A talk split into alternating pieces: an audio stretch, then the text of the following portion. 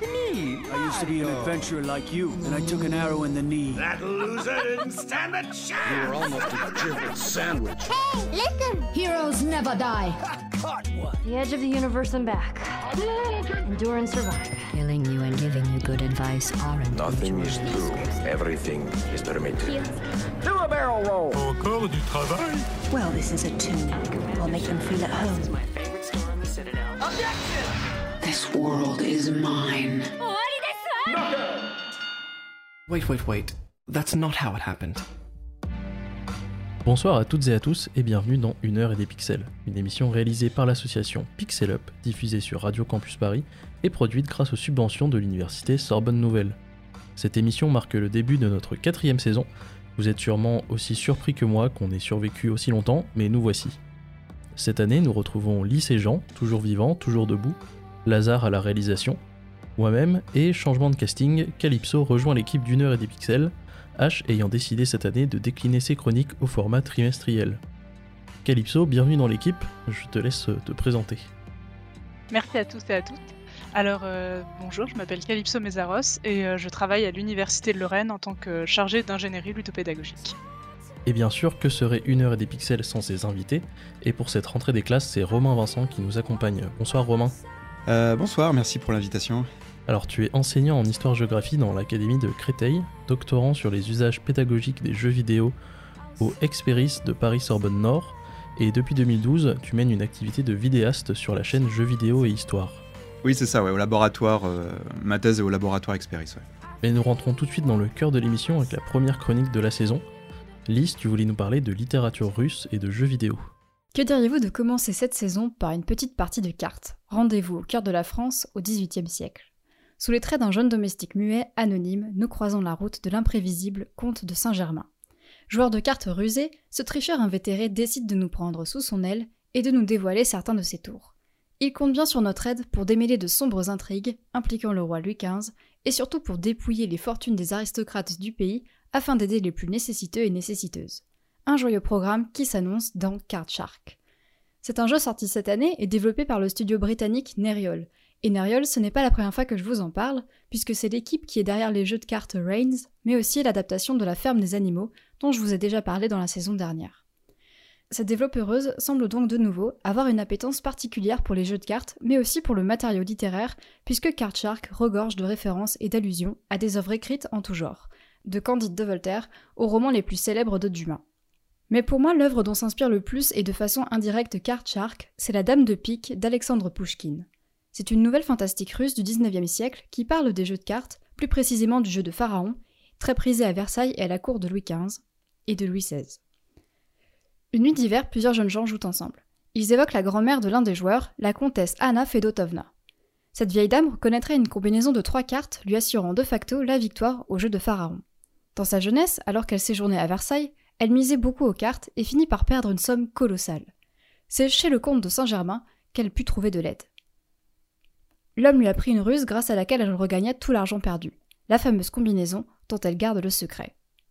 L'un des cinq joueurs, Herman, est très intéressé par la richesse que ce stratagème pourrait lui apporter. En séduisant sa demoiselle de compagnie, il parvient à s'approcher de la vieille comtesse. Il débarque en pleine nuit dans sa chambre et la menace avec une arme. Terrifiée, la comtesse meurt sur le champ. La nuit suivante, la comtesse apparaît sous forme de rêve pour révéler son secret à Herman. Le 3, le 7 et l'As sont les cartes qu'il devra jouer pour gagner, mais une seule carte par soirée. Dès le lendemain, il joue la première carte avec succès. Le jour suivant, même résultat avec la deuxième carte. Le troisième soir, il mise toute sa fortune sur l'As, mais par erreur, c'est finalement la dame de pique qui l'a joué.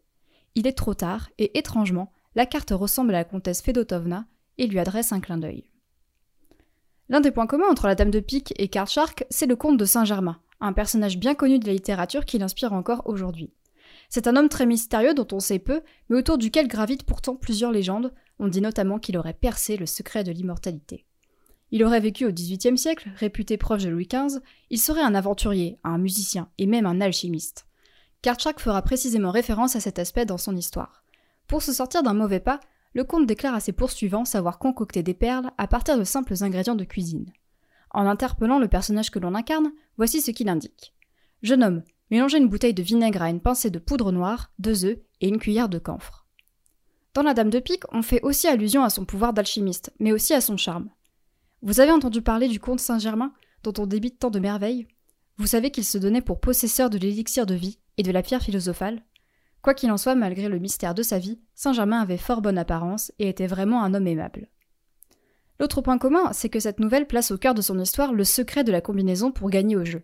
Or, le principe de Card Shark n'est pas proprement de jouer aux cartes, mais plutôt d'apprendre différents tours auprès de Saint-Germain pour piéger ses adversaires et récolter le plus de gains possible. Ce sont uniquement les phases de triche que l'on pourra jouer. On choisit une destination sur la carte du pays pour aller détrousser quelques gentilshommes. Durant le trajet en calèche, Saint-Germain nous apprend la technique, on a droit à une sorte de tutoriel d'entraînement, et une fois arrivé à destination, la vraie partie commence. Chaque endroit sera donc l'occasion de découvrir un nouveau tour de passe-passe. On pourrait donc estimer que Card Shark se décompose en fait en plusieurs mini-jeux, certains combinant des techniques déjà apprises auparavant. Le jeu fait appel au réflexe, à la logique, au sang-froid et à la mémoire des joueuses pour tricher, exactement comme on le ferait dans une véritable partie de cartes. Et attention à bien en retenir les valeurs, et à rester habile, car à l'instar d'Herman dans La Dame de Pique, une erreur peut nous coûter très cher. Qui sait, peut-être que Card Shark nous propose même de jouer contre la mort. Merci de m'avoir écouté. Merci Lys pour cette chronique. Euh, personnellement, je connaissais pas du tout le jeu et encore moins euh, le livre que, que tu as cité. Euh, mais je suis assez intrigué par l'idée d'avoir un gameplay assez minimal, si j'ai bien compris. j'ai regardé un peu la, la bande-annonce pendant, ta chronique et on voit pas grand-chose de ce qui se passe de ce qui se passe dans le jeu, mais j'avoue que je suis assez intrigué par, par tout ça. Ouais, t'as raison, c'est assez, euh, c'est assez minimaliste en fait, parce que on a pas mal de phases de, dialogue un petit peu pour l'histoire. Et après, euh, dans les phases de, jeu, c'est, assez simple. En fait, c'est plutôt, comment dire, des. C'est vraiment du passe-passe, mais avec la manette que tu fais en fait. Tu, tu balais les cartes, euh, t'appuies sur les boutons au bon moment. Il y a un côté presque un peu jeu de rythme parfois, pour se caler au, au, bon, moment. Donc c'est assez minimaliste, mais plutôt efficace, je trouve, dans, dans la réalisation. Déjà, merci Lise pour, euh, pour cette chronique qui, qui me parle d'autant plus que je suis en train de précisément de, de faire le jeu. Et, euh, et c'est des éclaircissements qui, bah, qui, sont super chouettes. Ça me permet de, d'avoir un autre, un autre regard sur, la, sur ce que le jeu raconte. Je te remercie beaucoup. En revanche, après, au niveau du jeu lui-même, je sais pas trop quoi en penser encore. C'est un peu c'est un peu particulier. Je trouve que les systèmes de, de, jeu sont pas forcément toujours bien dosés et que souvent, voilà, les, les, comment dire, les, les tours de passe-passe qu'on fait pour tricher sont un peu réduits à des, des sortes de QTE un peu, parfois un peu pauvres. Ça dépend, c'est assez inégal, je trouve. Mais euh, le jeu est surtout intéressant pour ce qu'il raconte, euh, la façon dont la narration se déploie, c'est assez chouette, et surtout pour sa direction artistique qui est vraiment, euh, qui est vraiment superbe. Donc globalement, ça reste un, une recommandation, je pense tu fais bien de parler de l'aspect euh, visuel parce que c'est vrai que j'en ai pas du tout parlé, mais la direction artistique est assez, euh, assez chouette. Et par contre, c'est vrai que je te rejoins sur un truc, il y a, y a, quand même des phases que je trouve pas forcément bien dosées en termes de difficulté. Il y a des. Alors, je sais pas si c'est forcément les. Il y, a des, y a des phases qui sont vraiment beaucoup plus compliquées que d'autres et euh, c'est pas forcément. Ça, ça, se joue qu'à la dextérité et encore à la sensibilité de sa manette parfois, donc je trouve que c'est un, un, peu injuste sur certains, certains tours.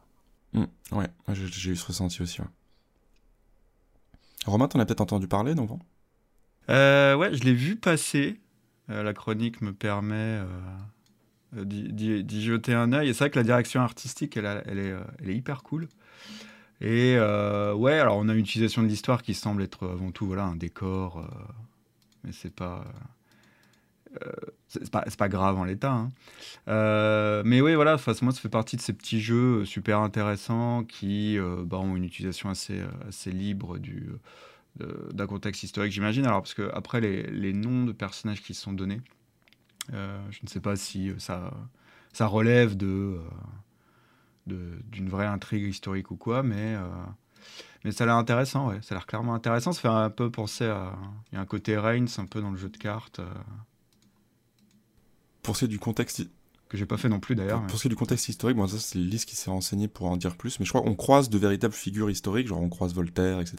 En revanche, les personnages qui font partie vraiment du de l'intrigue, j'ai l'impression qu'on est uniquement sur du sur du fictif.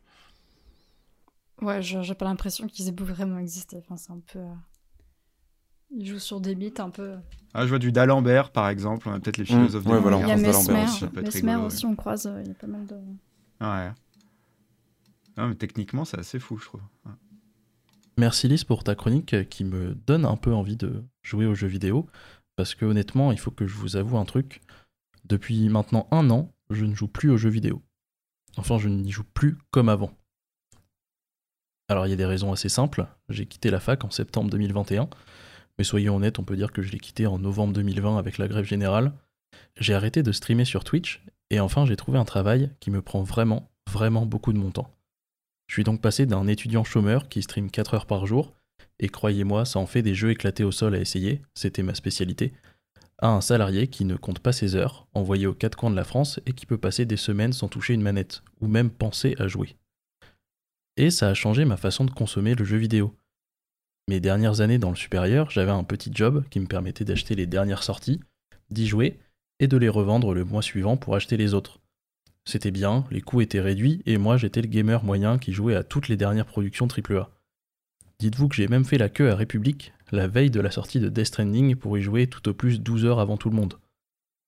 Et aujourd'hui Eh bah j'ai joué à 4 jeux sortis cette année.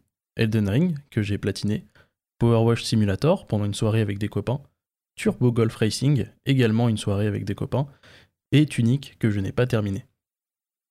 Et les plus assidus de l'actualité vidéoludique remarqueront que dans ces 4 jeux, 3 sont issus du Game Pass, le programme de jeux par abonnement de Microsoft.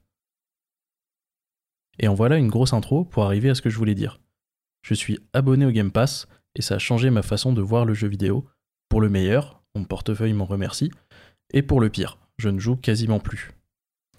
Le pire parce que face à cette profusion de jeux, renouvelés tous les mois par de nouvelles sorties ou de nouvelles acquisitions de studios par Microsoft, je me retrouve tout penaud devant mon PC. Ah tiens, je jouerais bien à ça, mais pas maintenant, voyons voir le reste, dis-je en scrollant indéfiniment à travers les dizaines de jeux partagés. Non, et puis finalement, non, relançons plutôt un run de Spelunky 2, d'ailleurs maintenant dans le Game Pass, parce que ça fait longtemps que je n'ai pas vu les taupes du premier monde. Et c'est quelque chose d'assez nouveau dans le jeu vidéo, cette forme d'abonnement pour du dématérialisé. Alors bien sûr, avant le Game Pass, il y a eu le PS Plus, les Games for Gold, mais rien de l'ampleur de ce que nous donne Microsoft moyennant un abonnement mensuel entre 10 et 12 euros par mois. Et aujourd'hui, je me dis une chose. Oh, un abonnement supplémentaire. Après Amazon Prime, Netflix, la F1, Spotify, mon loyer, encore une dépense mensuelle pour des choses qui ne m'appartiennent pas vraiment, et ça me fatigue. Ça me fatigue que ça soit devenu, pour beaucoup d'entre nous, notre seule façon de consommer du contenu. Et malgré le fait que je suis fatigué de sortir de l'argent tous les mois pour des services que je n'utilise que si peu, je continue à les faire parce que ce sont les services de la simplicité et du tout accessible. Ce qui en soi est un autre problème dans lequel je ne vais pas rentrer aujourd'hui.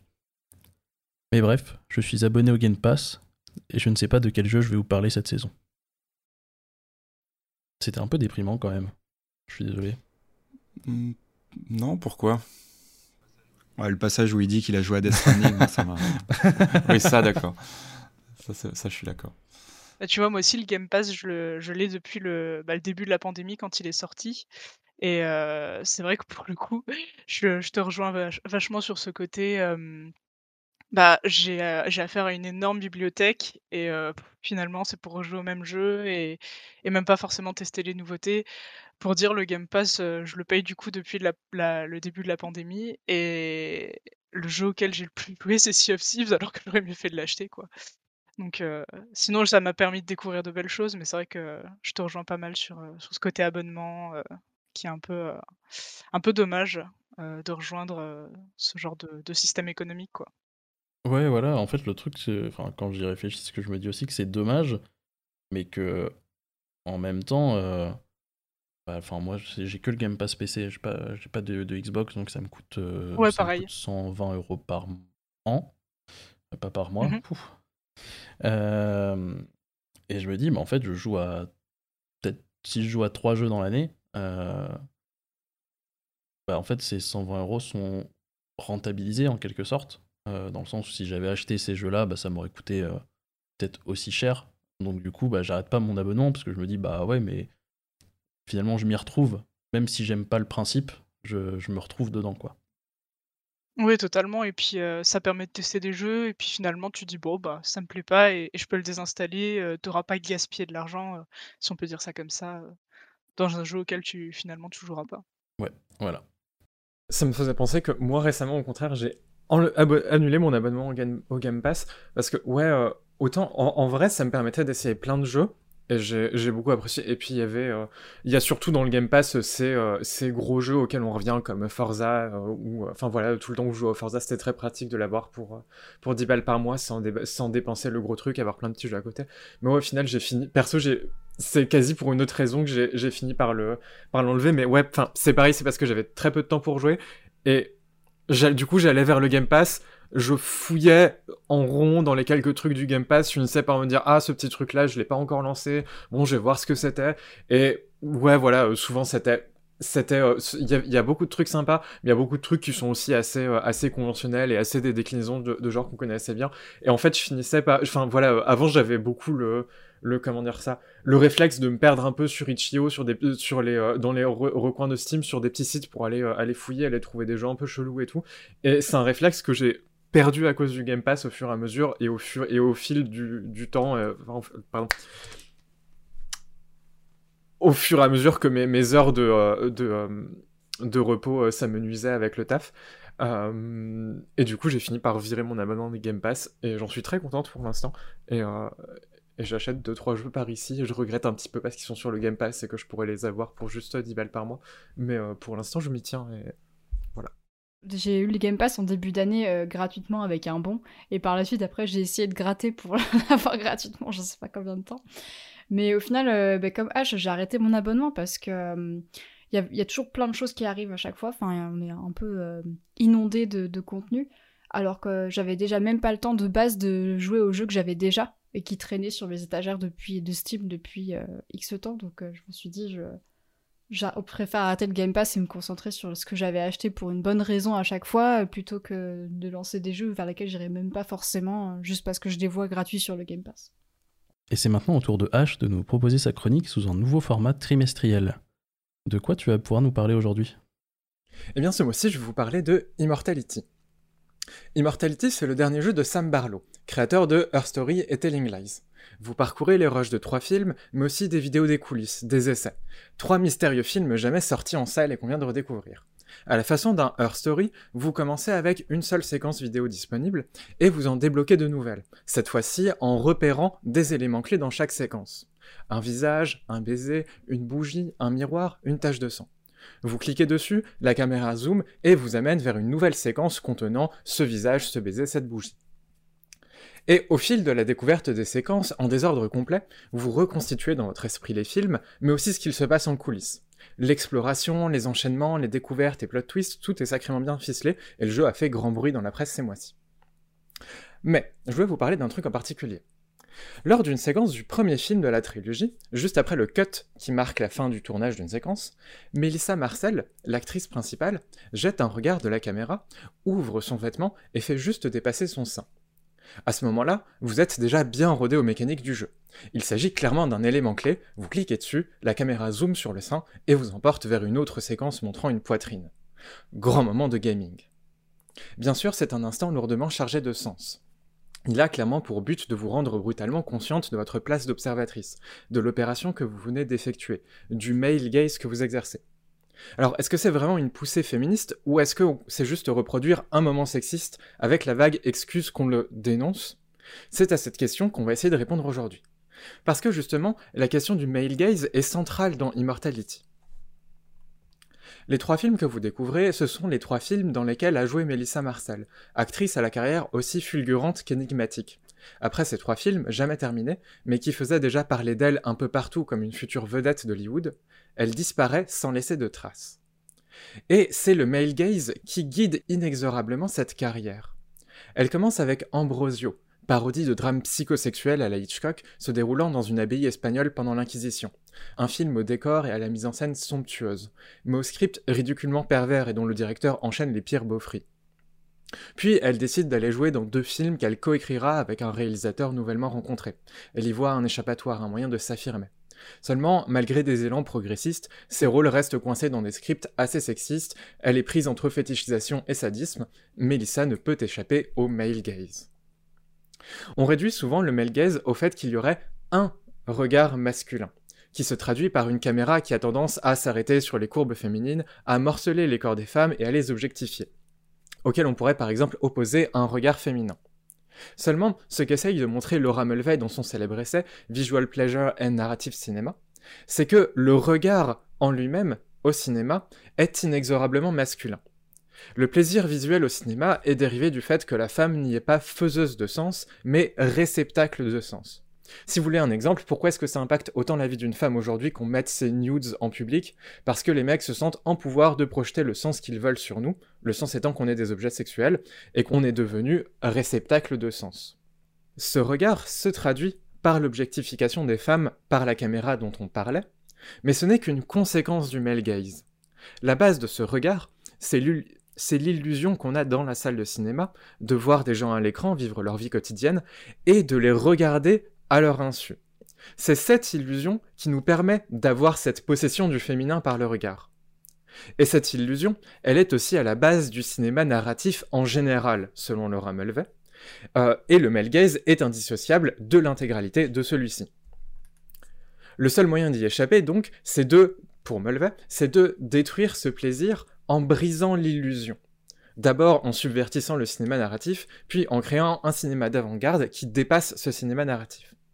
C'est cette subversion que joue Immortality dans le petit jeu sur l'apparition du sang, et c'est plus généralement tout le sens de la figure qu'il construit avec Melissa Marcel, toujours prise dans le regard d'un homme, et en même temps présence intemporelle, habitant chaque recoin du cinéma, dépassant toujours les limites posées par ce regard, et toujours irreprésentable par celui-ci, qui ne peut se révéler qu'en dehors de l'écran, qu'au-delà de toute la vie qui s'y montre, que dans la mort. Je vais pas spoiler, mais si vous avez vu les secrets du jeu, vous devriez voir les échos. Sauf que vous allez me dire, est-ce que c'est pas un peu exagéré? C'est peut-être un peu naïf, mais est-ce qu'on peut pas trouver de la force, une force émancipatrice, dans le fait de partager nos expériences, nos pensées, nos visions du monde, de les représenter à l'écran? Eh ben, si, complètement, puisque le male gaze n'existe pas. J'ai eu la grande occasion de poser pour des mecs. Vous inquiétez pas, je vais pas vous refaire un gros déballage de traumatisme. J'ai déjà posé pour des mecs, et il y avait bien d'un coup ce poids sorti du néant, ce poids du male gaze. Seulement ce poids, je le ressentais pour des raisons bien précises. Je le ressentais parce que je savais le pouvoir que ces clichés lui donnaient sur ma carrière, ma vie perso, mes relations, chaque facette de ma vie dans notre société. Lui aussi était fasciné par son regard. Hein. Son regard comme conglomérat de tous ces petits bouts de pouvoir, pas dans ses petites ramifications. Ce qui est d'ailleurs bien étrange. Le photographe, comme le réalisateur, devrait être au courant de la facticité de l'illusion dont on parlait, puisque c'est lui qui l'a construit. Mais son plaisir ne disparaît pas. C'est parce que, illusion ou pas, ce qui se joue, c'est qu'il est dans une position de pouvoir conférée par notre société patriarcale, et que, tant que le jeu de pouvoir est là, même une fois l'illusion dissipée, elle reste toujours aussi réelle. Et il y a bien trop de films, et maintenant de jeux, de Nier à Immortality, qui font les malins avec cette vague subversion du male gaze. Seulement, critique ou non, tout ce que ces subversions reproduisent, c'est cette fascination narcissique pour cette masse de pouvoir agglutinée qu'est le regard masculin. Parce que même une fois révélée, l'illusion reste toujours aussi réelle. Ça les rassure de voir leur pouvoir aussi inéluctable. Et ce qui leur ferait peur, c'est de voir qu'ils ne reposent que sur quelques relations sociales bien fragiles. C'est la facilité avec laquelle on peut s'y soustraire. Le deuxième film de Mélissa Marcel est une parodie de l'histoire de Valérie Solanas, où le personnage de Mélissa tue son amant, un artiste contemporain misogyne et tyrannique à mi-chemin entre Picasso et Warhol. Seulement, contrairement à Solanas, plutôt que d'utiliser son acte pour promouvoir le Scum Manifesto, elle retombe dans les bras d'un autre homme. On montre les effets du male gaze parce que, parce que le réalisateur a changé l'histoire euh, dans le film, et derrière cette excuse, on refuse de représenter l'une des oppositions les plus fulgurantes au patriarcat de son temps. Si la libération féminine semble irreprésentable, c'est que les hommes refusent catégoriquement de la voir quand elle existe, et adorent qu'on leur donne des excuses toujours plus élaborées pour ne jamais la montrer. Bon, cette chronique est déjà beaucoup trop longue, mais si vous voulez voir quelque chose qui parle de cinéma, d'oppression et de regard et qui a quelque chose d'intelligent à dire, n'hésitez pas à aller voir Nope. Merci H, je m'attendais vraiment pas du tout à, cette fin, donc euh, tu as réveillé mon intérêt pour Nope, que j'ai toujours pas vu. Et euh, comme, comme toujours, c'était super intéressant, et euh, d'autant plus que cette fois, j'ai des, des, clés de il y a des clés de compréhension qui sont, euh, qui sont dans mes mains, parce qu'on a étudié euh, forcément euh, Laura, Laura à, la fac. Et en tout cas, c'est très intéressant. C'est pas du tout une analyse que j'avais vu passer sur Immortality. Après, je me suis pas beaucoup renseigné non plus. mais c'est vrai que j'ai beaucoup de, copains qui s'y ont mis, pardon, qui s'y sont essayés, et qui, globalement disent que c'est un jeu excellent et que c'est vraiment trop bien. Mais à part ça, j'ai pas j'ai pas plus, euh, plus d'idées de, de, ce que c'est et euh, tu, tu, piques, euh, tu piques ma curiosité. peut-être que j'essaierai et j'essaierai de le regarder avec ce avec cet angle d'analyse qui moi me semble en tout cas super intéressant et, et très bienvenu. C'est effectivement un jeu un peu complexe et la plupart des tests restaient enfin qui étaient forcément un peu écrits dans l'urgence etc restaient sur le enfin, restait, restait à la fois euh, fasciné par l'espèce de performance qu'il y a de, euh, euh, ces trois films, de ces constructions qui est vachement bien foutu, et en même temps restait plein de questions sur le fond. Et il y avait déjà quelques critiques, je crois que c'est dans Rock Paper Shotgun qui avait déjà cette critique sur le, sur le passage du sein, etc. mais voilà, c'est peut-être un peu aussi la question du du, euh, cycle euh, de, de, critiques, de tests, etc., qui fait qu'il y a toujours très peu de temps pour, euh, pour analyser et qu'on reste un peu sur, le, sur la forme, c'est quand même sacrément bien foutu.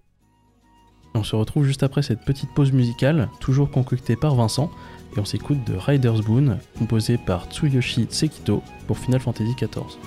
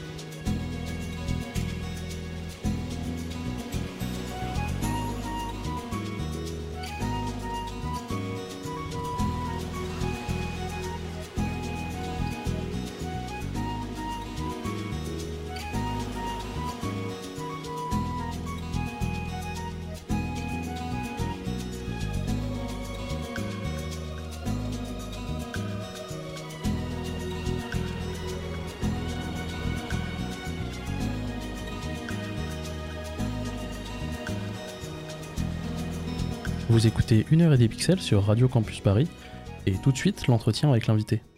Merci Alexandre. Euh, c'est l'heure de l'entretien. Romain, rebonsoir. Bonsoir. Merci encore, euh, merci encore d'avoir accepté notre invitation pour inaugurer ce premier épisode de la nouvelle saison d'une heure et des pixels. Alors Alexandre l'a dit tout à l'heure en introduction, mais je le répète rapidement, tu es enseignant en histoire-géographie, tu animes la chaîne Jeux vidéo et histoire sur YouTube, et tu prépares également une thèse sur les usages pédagogiques des jeux vidéo et c'est surtout sur ce volet, sur cette euh, branche de tes activités, disons, qu'on va s'arrêter durant cet entretien, puisqu'on va parler ensemble des rapports qu'entretiennent euh, les jeux vidéo avec la notion d'apprentissage. Comme on entend euh, beaucoup de choses à ce sujet ces dernières années, on va essayer de tirer un petit peu tout ça au clair. Mais avant, est-ce qu'avant d'entrer dans le vif du sujet, tu pourrais nous présenter en quelques mots tes recherches, ainsi que la manière dont tu es passé de l'étude de l'histoire, qui est ta formation à l'origine, à celle du jeu vidéo? Oui, alors sur mon parcours, je vais, évidemment passer très vite, mais parce qu'à la base, je suis formé en tant qu'historien médiéviste il y a euh, maintenant une, grosse quinzaine d'années, donc ça date un petit peu, et euh, maintenant c'est de, de l'histoire ancienne, sans, jeu de mots.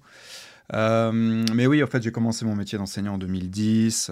j'ai ouvert en parallèle une chaîne YouTube en 2012 pour parler des représentations du passé dans les jeux vidéo. Euh, dans la foulée, j'ai essayé aussi euh, bah, de, de, de, mettre cette grille d'analyse dans mes cours en fait au collège en faisant étudier des jeux vidéo à mes élèves avec plus ou moins de, réussite. On en reparlera. Mais voilà, le fait de parler un peu de ça sur les réseaux, sur YouTube, ça a eu un effet un peu de loupe sur mes pratiques et ça m'a mis en contact avec, euh, avec des chercheurs qui m'invitaient en colloque pour que je présente mes, mes trucs. Euh, et ils m'ont encouragé du coup à reprendre, euh, à reprendre les études. Donc en 2000, entre 2016 et 2018, j'ai fait un, master en, sciences du jeu à l'université Paris 13. Et j'ai enchaîné donc depuis 2018 sur, euh, sur un doctorat pour approfondir les questions d'usage du, jeu vidéo en classe. Alors mes, mes recherches en, en, quelques mots rapidement. Alors c'est pas sur mes pratiques à moi personnelles. C'est-à-dire que je suis en sciences de l'éducation, hein, je ne suis mhm. pas en histoire. Mais je suis allé voir donc 17 euh, enseignants. Euh, vu que maintenant je peux dire que le, terrain est globalement terminé, sauf euh, rebondissement, mais je suis allé voir 17 enseignants, certains plusieurs fois en classe. Donc je fais une, enquête de terrain en fait, hein, où je suis allé voir les pratiques. et donc complété par des entretiens avec eux, avec leurs élèves aussi également, pour déterminer en gros comment et pourquoi en fait les enseignants utilisent les jeux vidéo. Et j'essaye pour ça de croiser en fait avec, euh, avec justement ce qui euh, se faisait déjà en sciences de l'éducation et en sociologie de l'éducation. Euh, sur la manière dont l'école intègre les pratiques culturelles qui lui sont extérieures. c'est-à-dire d'aller voir un petit peu si ce que je vois avec le jeu vidéo, en fait, c'est ce qu'on voyait déjà avec la musique, avec le cinéma, avec la danse, avec le théâtre, par exemple. Donc j'essaye un peu de croiser ça et de ne pas rester sur une vision uniquement uniquement sur le jeu vidéo en fait. Euh, ce qui est parfois un petit peu le, manque en fait de certaines études sur le jeu vidéo, c'est qu'elles convoquent uniquement euh, de la littérature sur le jeu vidéo et ne, euh, et, ne, croisent pas avec ce qui, ce qui existait déjà sur d'autres sur d'autres pratiques culturelles. Donc voilà, c'est l'une une originalité de mon approche, complétée avec le fait que euh, je vais voir concrètement ce qui se passe sur le terrain et que j'en reste pas au, hmm. discours. Bah, du coup, on, abordera juste un, tout petit peu plus tard les, du coup, les, bah, tes observations et tes, conclusions sur, les, sur, euh, comment dire, sur ces pratiques euh, en classe. Mais avant de parler plus spécifiquement du cas du, jeu vidéo, si jamais on envisage la notion de jeu, de jeu dans son ensemble, depuis quand, historiquement, disons, on considère qu'un jeu ou une activité ludique peut avoir une portée éducative. À quand remonte cette idée d'apprentissage par le jeu? Et ensuite, euh, dans un second temps, petite question subsidiaire, est-ce qu'il n'y aurait pas un paradoxe euh, qui résiderait au cœur même de cette idée d'apprendre euh, en jouant? Ah bah alors on pourrait commencer en disant de tout temps les hommes. Hein. Euh, alors, il n'y a pas de date évidemment officielle du, début de ces discours-là. On peut remonter à l'Antiquité euh, grecque où vous avez euh, certains. vous avez Platon, j'imagine, qu'en parle un petit peu, par exemple, déjà qui essaye de, faire un lien entre ça. Après, si on a vraiment des discours un peu plus pointus là-dessus, on pourrait peut-être se concentrer sur le, 19e siècle, 18e même. si on suit notamment les travaux de, Gilles Brougère, qui a étudié en fait cette question-là hein, de euh, de, de, cette question du lien entre jeu et, euh, jeu et éducation. Ouais, on peut plus euh, parler de, 18, 19e avec des auteurs comme Rousseau, par exemple, qui mettaient en avant l'idée qu'il y aurait un état naturel de l'enfant et que le jeu, en fait, ferait partie de, euh, de, comportements attendus et, et, oui, naturels chez l'enfant. Euh, voilà, donc ça, remonterait un petit peu à ça. Après, voilà, depuis quelques temps maintenant, quand même, on, euh, on a un peu de recul là-dessus. C'est-à-dire qu'on sait maintenant quand même que le, le, fait de jouer est une construction sociale, que ça n'a rien de naturel, qu'il n'y a pas un, euh, une activité ludique unifié et unique et que bah, les cultures ludiques euh, sont différentes en fonction, peuvent être différentes en fonction euh, bah, du genre, de l'âge, de la classe sociale et que le, jeu demande déjà, euh, demande déjà un apprentissage. Après, si on reprend un peu un, volet historique là-dessus, les, industries culturelles ont très rapidement vu qu'il y avait un mmh. intérêt économique, évidemment, à lier les deux. Et c'est pour ça, et là je pense qu'on va retomber sur euh, la, question du paradoxe que tu disais tout à l'heure, c'est que euh, on a eu le développement, alors soit dans les jouets, soit après dans les jeux vidéo, mais du terme de jeu mmh. éducatif. De jeu éducatif, de jeu vidéo éducatif, du ludo éducatif. Et là le paradoxe il est là déjà dans le terme. Si jouer serait naturellement vecteur d'apprentissage, pourquoi il y aurait des jeux qui soient euh, explicitement éducatifs? Donc voilà, quand tu vois ça, dire c'est pas c'est pas si naturel que ça. Et quand tu regardes un petit peu les jeux éducatifs, que ce soit les jeux de société ou euh, certains jeux vidéo, euh, et ben tu, tu vois que euh, il y a un côté très scolaire parfois chez, chez certains d'entre eux. Donc donc voilà, en fait, c'est une question assez ancienne et qui, qui, qui, reprend des, des tensions qu'on observe déjà depuis longtemps entre le l'éducatif et le, et, le, et le, ludique qui vont, euh, qui vont pas de mm. soi en fait. Et euh, en, ce que, en ce qui concerne maintenant plus précisément le jeu vidéo, on, va rentrer un peu plus mm. dans, le, dans le vif du sujet. Euh, dans un premier temps, qu'est-ce que, avant qu'on passe vraiment au cœur de tes recherches, qui est le jeu vidéo en contexte scolaire, dans un premier temps, est-ce que le jeu vidéo, qu'est-ce qu'il peut nous apprendre plutôt dans un contexte qu'on peut qualifier de privé, de domestique ou d'informel? En somme, quand on est dans notre chambre ou dans le salon, et qu'on ne joue pas, et qu'on ne joue pas pardon, avec pour objectif d'apprendre quelque chose, est-ce que euh, un apprentissage se, peut, se, peut se faire malgré tout? Eh bien, je ne sais pas.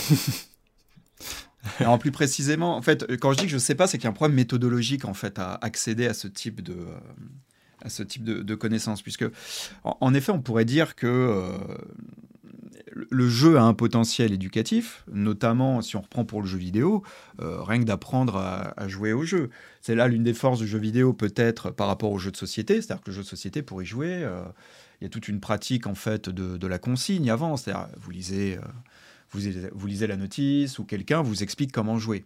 Le jeu vidéo, il y a quand même moins besoin de ça. Alors même si pour certains types de jeux, il y a quand même des, des, tutos parfois assez exigeants pour, pour ça. Euh, mais Mario, par exemple, bon, voilà, vous n'avez pas besoin forcément de, grandes explications avant, euh, avant d'y jouer.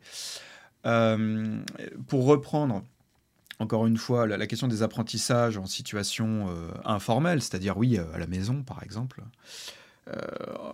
c'est compliqué parce que comment quantifier et qu'est-ce qu'on entend par apprentissage? Est-ce qu'on attend l'apprentissage du jeu, des apprentissages dits scolaires, bon, des, euh, des, faits historiques, par exemple, pour les questions que je connais le mieux, euh, c'est jamais très clair. Il y a en effet un potentiel éducatif au jeu, mais qui s'exprime le mieux dans la sphère du loisir, justement, c'est-à-dire à la maison. Mais dans ce contexte-là, pour le chercheur, c'est compliqué d'aller voir comment on fait. Euh, est-ce qu'on filme le joueur? Est-ce qu'on l'interroge en même temps? Comment Là, il y a la question des récoltes des, des données qui n'est pas mmh évidente qui n'est pas évidente à observer. Euh, et surtout que les, recherches, en fait, euh, bloquent un petit peu sur cette question-là. Alors après, vous allez trouver des recherches, en effet, qui sont plus des recherches de laboratoire, c'est-à-dire qu'on fait jouer les gens dans un contexte donné, littéralement, bah oui, dans un espace euh, dédié à ça, dans, dans une salle, laboratoire, etc. Et après, vous leur faites passer un espèce de, de questionnaire. c'est-à-dire, par exemple, si tu si interroges des joueurs d'Assassin's Creed j'en sais rien, que tu les obliges à, jouer une vingtaine d'heures à un jeu sur quelques jours et que tu les préviens avant en leur disant on va évaluer vos apprentissages en mmh. histoire, bah déjà tu biaises un petit peu le, résultat parce que les joueurs, si tu leur dis ça, euh, ils vont, euh, vont peut-être être plus concentrés qu'un joueur lambda sur, euh, sur le contexte historique, peut-être qu'ils vont prendre des notes à côté, etc. Donc en fait, c'est une question qui n'est pas, pas si évidente. qui pas si évidente que ça. Pour l'histoire, on a peut-être quelques recherches. Je pense notamment aux recherches de Clément Dussarp sur les jeux Crusader Kings 2 et Europa Universalis 4, alors qui sont déjà des jeux un peu de niche, assez exigeants. Euh, qui sont joués déjà par des, passionnés d'histoire, hein, ce, qui dit déjà, ce qui dit déjà des choses. Et les résultats un peu qui montrent, euh, il y a deux choses. C'est-à-dire que les joueurs vont en priorité sortir des éléments très très factuels, euh, des noms de peuples, des noms de régions géographiques, des noms d'armes. Donc vraiment des choses très factuelles et très peu développées, à mon sens. Et l'autre élément, c'est que les joueurs vont déclarer, et c'est là l'une des grosses faiblesses méthodologiques pour euh, trouver des apprentissages liés aux jeux vidéo, c'est que les joueurs vont dire bah en fait, euh, ça m'a donné envie euh, d'ouvrir un livre, ça m'a donné envie d'aller voir telle conférence en ligne sur tel sujet historique. Et là, en fait, c'est très difficile de cerner qu'est-ce qui provient des lectures comme connaissance mmh. et qu'est-ce qui va provenir uniquement du jeu. Donc pour ça, c'est pas c'est pas évident. Et d'ailleurs, c'est un peu cet argument-là de dire que bah oui, jouer à un jeu vidéo, ça va vous demander, ça va vous pousser à ouvrir un livre. Euh, c'est un peu l'argument de secours quand on montre les faiblesses euh, du jeu vidéo mm. pour apprendre. C'est on dit, mais regardez, ça permet d'ouvrir un livre. Sauf que deux choses. Déjà, c'est quand même relativement minoritaire, à mon avis. C'est sociologiquement assez situé. C'est-à-dire dans quel contexte familial vous allez avoir des, euh, joueurs qui vont bah, pouvoir être orientés dans des lectures, être emmenés par leurs parents, je ne sais où, pour compléter justement cette, ces informations-là. Donc sociologiquement, c'est situé. Et puis surtout, c'est pas propre du tout aux jeux vidéo pour l'histoire. Je veux dire, c'est propre à la fiction historique à la rigueur. Cet argument-là, vous le trouvez pour les films, les bandes dessinées. Euh, voilà, c'est pas propre aux jeux vidéo. Voilà. Euh, je reviens sur une notion que j'ai vue dans, passer dans tes, dans tes recherches, dans, des, dans un article que tu avais, euh, que avais publié. Euh, tu considères, à la suite de, Gilles Bourgère, que le, jeu, et donc du coup j'imagine le jeu vidéo aussi, est une activité autotélique. Donc elle est concentrée, euh, comment dire, sur, euh, sur ce que le jeu propose à un instant T et non pas sur, sur les résultats qu'il pourrait euh, amener plus tard. Tu, peux, tu, peux, tu pourrais en parler un tout petit peu plus pour, pour, pour exprimer, parce que je pense que ça, ça correspond bien à cette situation de jeu en contexte informel où du coup on joue pour jouer. Est-ce que tu pourrais développer un tout bah petit peu plus cette notion? Bah, C'est ce que Mm. Bah, c'est ce que tu viens de dire, en fait, une activité autotélique, c'est-à-dire que c'est une activité qu'on réalise pour euh, l'activité elle-même. C'est-à-dire que généralement, on joue pour jouer. Euh, on joue pas pour. Euh, alors vous allez dire oui, on joue pour se détendre, euh, pour se relaxer. Oui, mais ça, reste dans, dans, dans, l'activité de jeu. Jouer pour apprendre, mon avis, vous n'allez pas trouver beaucoup de joueurs d'Assassin's Creed ou Crusader Kings 2 qui vont vous dire oui, je joue techniquement vraiment pour apprendre l'histoire. Euh, à l'école, on va peut-être jouer pour apprendre, on en reparlera peut-être après. Euh, et donc, le fait d'avoir une autre volonté, parce qu'on peut l'avoir, hein, on peut le faire, mais ça, euh, ça transforme l'activité en autre chose. si je reprends mon exemple, bah oui, moi, quand j'étudie un jeu vidéo pour, pour la chaîne, quand je faisais encore ça il y a quelques mois, quand j'utilise un, quand j'étudie un jeu vidéo, bah, mais c'est peut-être que vous le faites aussi. C'est-à-dire, on a souvent un peu le calepin à côté, on prend des notes à droite à gauche, euh, on fait des recherches peut-être en même temps. Euh, vu que nous, euh, ici, on est globalement dans une activité un peu de, recherche autour du jeu vidéo, de réflexion autour du jeu vidéo, faut arriver à prendre un peu de distance avec ce qu'on fait ici, ce, dans notre microcosme, on va dire. on a déjà, nous, je pense, une activité de jeu qui est quand même assez particulière. Donc euh, voilà, je pense qu'il faut repartir de la base pour comprendre vraiment ces relations entre jeu et apprentissage, et pas partir de notre position de, euh, bah oui, de chercheur, de, euh, de, personnes diplômées sur telle ou telle, telle ou telle discipline. Alors forcément, moi, prof d'histoire, je regarde les jeux vidéo d'une certaine manière. Et donc oui, je vais, je vais pouvoir dire que, ah bah tiens, il y a telle référence historique qui va passer à 10 000 lieues au-dessus de mmh. certains joueurs. Du coup, vu que tu l'évoquais, euh, dans le cadre de l'école, on peut, on peut jouer pour apprendre. On va, on va maintenant euh, passer à, ce sujet-là. Euh, qu'est-ce que le jeu vidéo, du coup, voilà, permet d'apprendre dans le, dans le contexte de l'école? À quel niveau d'enseignement, déjà, il, est mobilisé par les, par les professeurs? Ensuite, dans, dans, quelle discipline, même si on pense immédiatement à l'histoire et que c'est ta, tes spécialités, il y en a peut-être d'autres. Et ensuite, surtout, comment est-ce qu'il est, euh, comment est-ce qu'il est mobilisé, le jeu vidéo, et employé? Alors, euh, c'est un peu compliqué de faire une typologie, surtout que moi j'ai une enquête plutôt euh, qualitative. Mhm. Alors, comme j'ai dit, j'ai vu 17 enseignants en observation. certains, je les ai vus plusieurs fois, mais en gros, oui, j'ai en matériaux, en enregistrement, parce que je filme, j'enregistre les cours globalement. j'ai entre 50 et une soixantaine d'heures en fait d'enregistrement en classe. Donc voilà, j'ai quand même une masse, une masse de données assez importante. Euh, mais je peux pas, euh, je peux pas faire un bilan. Mmh. Je suis pas allé dans toutes les salles des classes euh, du, de, France et de Navarre, et j'ai pas vu non plus. voilà, il y a certains enseignants en fait qui, qui veulent pas spécialement parler de leur, de ce qu'ils font en classe, qui communiquent pas dessus. Donc il y a des pratiques qui restent aussi invisibles. Donc je peux pas faire un bilan là-dessus. Après, de ce que j'ai observé moi, le jeu vidéo est utilisé en fait de manière extrêmement différente en fonction des disciplines, et notamment par exemple en histoire en histoire, euh, c'est peut-être dans cette matière que le jeu vidéo peut être mobilisé le plus facilement. Mais tu vas voir le paradoxe, c'est que en histoire, les enseignants mobilisent assez peu le ludique. Et Assassin's Creed, pour revenir à cette question du paradoxe, Assassin's Creed est peut-être euh, le jeu le plus euh, paradoxal dans cette, dans cette problématique. C'est le jeu peut-être qu'on met le plus en avant, médiatiquement. Alors bon, as une... Alors on reparlera des acteurs après, mais euh, voilà, bon, tu as, une... as, Ubisoft quand même derrière, tu as une machine de guerre médiatique qui font que, évidemment, tu parles jeu vidéo, histoire, euh, paf, Assassin's Creed tout de suite sort. Mais à l'école, tu regardes Assassin's Creed, il est souvent utilisé euh, comme vidéo. Mhm. comme document en fait, hein, avec des, soit des screenshots, soit des voilà, c'est des vidéos qui vont être qui vont être étudiées, et surtout il va être étudié comme un objet très sérieux avec parfois un discours chez certains enseignants euh, assez défiant vis-à-vis de la fiction, c'est-à-dire euh, considérer que la fiction va euh, comment on va dire va manipuler en fait les jeunes, leur retransmettre de mauvaises représentations historiques et que donc l'école doit arriver, doit intervenir pour faire le tri entre le vrai le vrai et le faux, ce qui pose en classe parfois certains problèmes. on y reviendra peut-être. mais donc voilà, déjà la première chose c'est que le jeu vidéo n'est pas toujours joué. Hein, c'est pas le, moindre des paradoxes. Et, c'est pas que pour des questions matérielles, parce que je, vois le truc arriver à chaque fois. C'est pas que pour des questions matérielles, c'est parfois une fausse excuse. Euh, après, oui, as, évidemment, des fois, il est joué, bien sûr, notamment en histoire. Euh, j'ai des séances, par exemple, avec euh, Crusader Kings 2, on parlait, hein, donc étudié dans, ce que j'ai vu en, en lycée. donc dans un, dans un autre type de contexte où les élèves, par exemple, jouaient par deux euh, tu as très très très très peu de jeux individuels. Pour des questions, là je veux bien l'évoquer, pour des questions de matériel notamment. Donc c'est souvent, euh, quand le jeu est joué, c'est souvent par deux.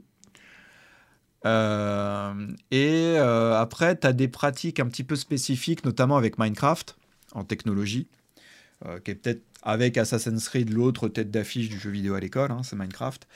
Après, Minecraft, pareil, euh, il est transformé quand il rentre à l'école. Il n'est plus ce jeu de construction libre qu'on peut avoir justement en situation informelle à la maison. Il est par contre euh, en classe un équivalent plus accessible d'un logiciel de construction. Ou Minecraft à l'école, tu dois construire en gros ce que le prof t'a demandé de construire. Voilà, donc tu as, euh, as, des choses comme ça. Après, qu'est-ce qu'il peut apprendre? Qu'est-ce qui permet d'apprendre le jeu vidéo à l'école J'ai envie de te dire, il permet d'apprendre ce que le prof a décidé de ce, que, ce qui va être l'objet en fait du jour. Euh, c'est pour ça que moi, en fait, dans mes recherches, euh, je parle non pas de gamification de l'école, mais j'emploie plutôt le terme de scolarisation du jeu vidéo. Parce que c'est le contexte scolaire et le travail de l'enseignant qui va avoir un effet sur l'objet de base et j'essaye soit de compléter, soit de mettre à distance des notions qui n'en sont pas vraiment, du moins au sens scientifique du terme, qui sont les termes de gamification, de ludification, euh, voire de plus en plus de ludicisation, euh, qui sont plutôt les, mots, euh, les mots des mmh. acteurs en fait. Et oui, tu l'évoquais, le, dans le contexte de la classe, du coup, le, le jeu est même quand il est joué, il est fortement guidé par le par l'enseignant. Et du coup beaucoup de sociologues du, du, jeu, je pense à Kaiwa notamment, euh, mettent en avant que le fait, enfin le jeu, le jeu en général, pas forcément jeu vidéo, mais le jeu en général doit être à l'origine une activité libre. Et euh, est-ce que du coup, en fait, le, le jeu n'est plus du jeu dans le cadre de, de l'école? C'est un, est-ce qu'on est-ce que la part ludique euh, est toujours, comment dire, a toujours un impact, ou alors on est là que pour l'enrobage. Donc comme tu disais, voilà, c'est la, la, vidéo, c'est l'image, et parfois le texte qui peut être intéressant, mais en fait le ludique est complètement évacué, même si jamais il y a une prise en main de la part des étudiants. Alors autant ouais, on avait une activité de jeu relativement libre en fait euh, en français. Après donc dans d'autres cours euh, pour les assassins par exemple, pour du Papers, Please aussi un petit peu, tu as des, trucs comme ça euh, ou du soldat inconnu, le gros du travail en fait de l'enseignant et là c'est à mon avis c'est un des, résultats de recherche, hein. c'est que l'utilisation du jeu vidéo en classe c'est d'abord une pédagogie du contrôle. Je vais le formuler comme ça. Une pédagogie du contrôle de l'activité ludique des élèves et non pas d'un jeu complètement libre. Euh, et ça aussi, euh, quasiment tous les enseignants en entretien me disent que le problème du jeu vidéo en classe, c'est pas le matériel, tant que ça. Alors, il y a cette problématique-là, je l'écarte un petit peu parce qu'elle est évidente. Mais c'est l'excitation que ça provoque chez les élèves. Et là, encore une fois, tu me parlais de paradoxe au début, on est complètement dedans. C'est-à-dire qu'on veut mobiliser un jeu pour la mise en activité des élèves, pour parfois les accrocher, les motiver, etc. J'en passe. Euh, mais quand même, cette excitation ludique, elle pose problème pour les enseignants, alors à juste titre. Hein. C'est-à-dire que euh, le, gros d'un prof du secondaire, c'est quand même de, faire de la gestion de classe.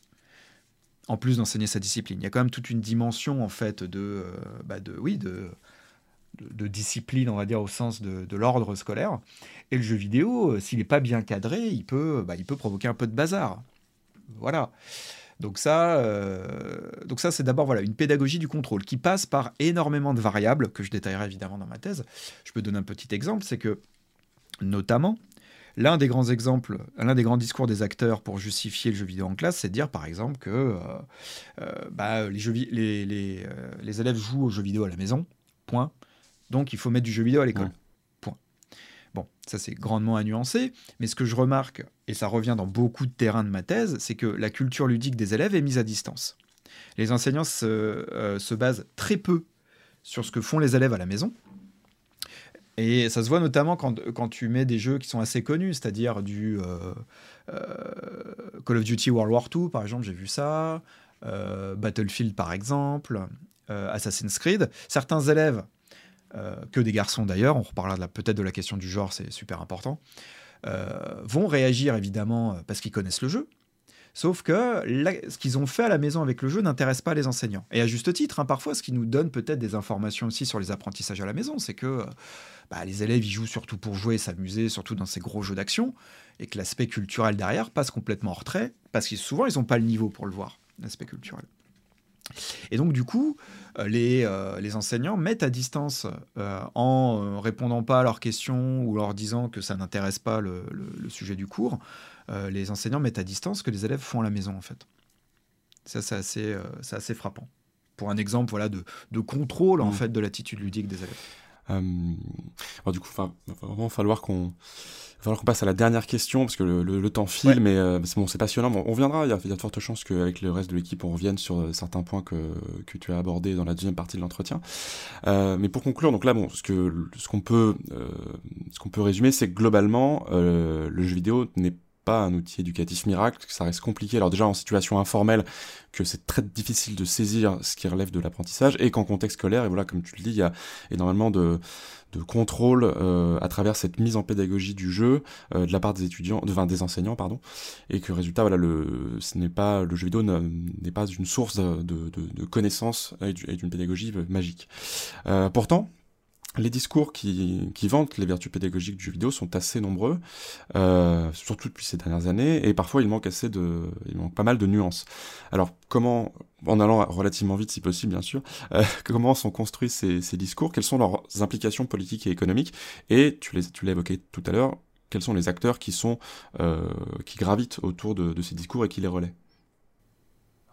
Alors ouais, au niveau des acteurs, c'est assez diversifié. Alors qu'est-ce qu'on appelle acteurs? C'est-à-dire des personnes qui euh, ont euh, bah, un, effet sur euh, ce sujet-là, qui font en gros la promotion du, jeu vidéo à l'école et qui mettent en avant ses vertus.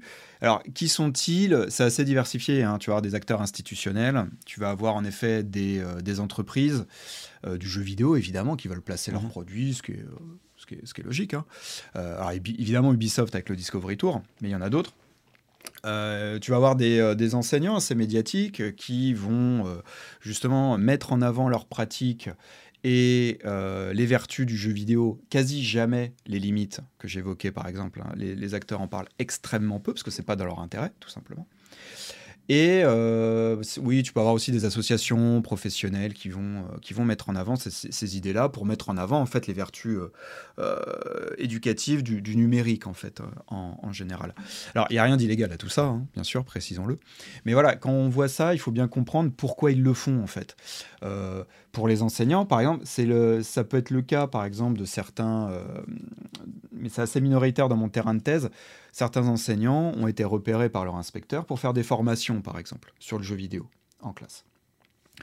Euh, après, vous avez, euh, d'autres, personnes, évidemment, qui sont très mises en avant médiatiquement, euh, quasiment uniquement parce qu'ils reçoivent aussi des, des, rétributions derrière. Alors, quand je parle de rétribution, euh, c'est pas sonnante et trébuchante, je suis pas sur leur compte en banque, mais c'est bah, une mise en avant médiatique, ce qui est déjà intéressant. Ça peut être des, euh, des propositions, bah oui, pour travailler avec telle ou telle entreprise, etc.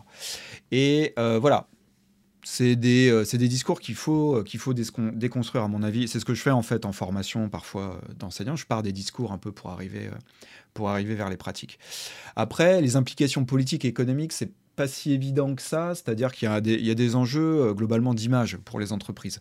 Euh, je suis pas sûr qu'Ubisoft fasse une grosse partie de son chiffre d'affaires avec l'éducation nationale, mais euh, en fait ça rejoint un peu tout ce qu'on voit avec les GAFAM, c'est-à-dire que même euh, Apple, Microsoft ont des branches, euh, comment dire, des, branches éducatives en fait. Et le fait qu'Ubisoft rentre là-dedans, il n'y a, rien, euh, y a rien non plus de, euh, de, surprenant, de surprenant à ça. Mais là, et c'est peut-être le, souci en fait pour les, euh, pour les personnes qui sont intéressées par ce sujet-là, c'est qu'il faut faire le tri entre bah, justement les acteurs qui mettent en avant quasiment uniquement les, les, côtés positifs, et les discours, oui, plus de, euh, plus de, de, la recherche. Et notamment, par exemple, euh, les enseignants que j'ai interrogés, ne, ça c'est un vrai résultat, je pense, les enseignants que j'ai interrogés ne sortent jamais, jamais, jamais les arguments des acteurs. Mmh. Et notamment les termes de gamification, ludification. Les enseignants n'en parlent pas, eux ils ont d'autres problématiques sur le terrain. Et les discours que euh, j'ai euh, un peu parlé là des, des acteurs en, sur le terrain, ils ont, euh, les enseignants disent pas oui, j'utilise les jeux vidéo parce que euh, j'ai vu machin en parler dans la presse, parce que j'ai vu telle publication académique. Ils partent beaucoup des problématiques du terrain et de leur culture ludique aussi, euh, aussi mmh. personnelle. Okay. Okay. Voilà okay. en gros. donc il y aura une sorte de distance un peu en fait entre la réalité du terrain et le, le, les discours euh, produits par bah, notamment les entreprises. Ouais, co complètement. Ouais. Bon, peut-être qu'on reviendra là-dessus juste après, mais là il faut euh, il faut qu'on clore il faut clore cette oui. première partie de l'entretien. Euh, merci euh, pour euh, merci pour tous ces éclaircissements, Romain. Et euh, avant de passer donc à la seconde partie de l'entretien et aux questions du reste de l'équipe, on va faire une autre petite pause musicale et on écoute le morceau intitulé sobrement Space qu'Andrew Pralo a composé pour la bande son d'Outer Wilds.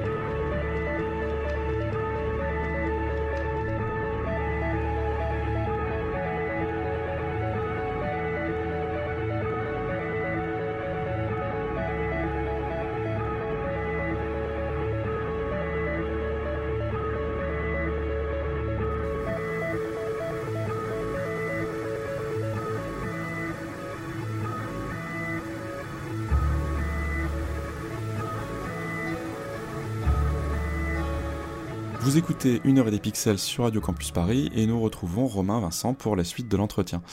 Euh, dernière petite question Romain, avant que je passe le micro aux autres membres de l'équipe. Est-ce que tu pourrais nous dire euh, deux mots sur ce choix musical, puisque c'est toi qui as sélectionné le, morceau qu'on vient d'entendre Est-ce que tu as une affection particulière pour Outer Wilds ou simplement pour, euh, pour sa bande son?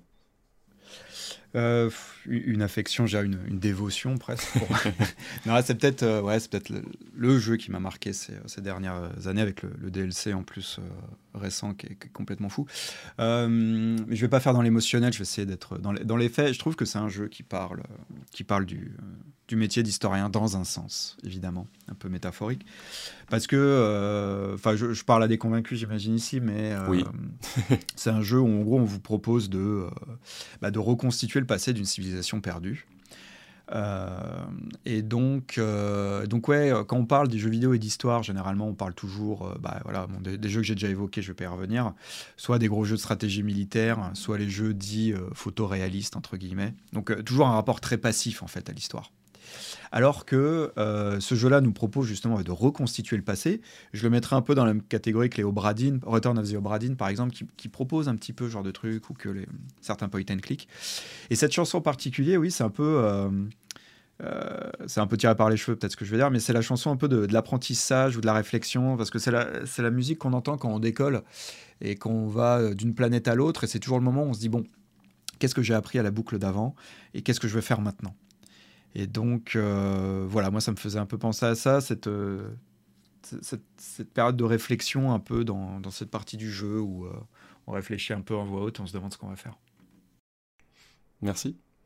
Et du coup, maintenant, je laisse la, la, parole, la parole à celles et ceux qui voudraient revenir sur, sur tes réponses précédentes. Bah, moi, du coup, je voulais juste apporter mon, petit, mon petit grain de sel parce que du coup, je travaille sur la thématique de la ludopédagogie à l'Université de Lorraine, comme j'ai pu le, mentionner dans ma présentation.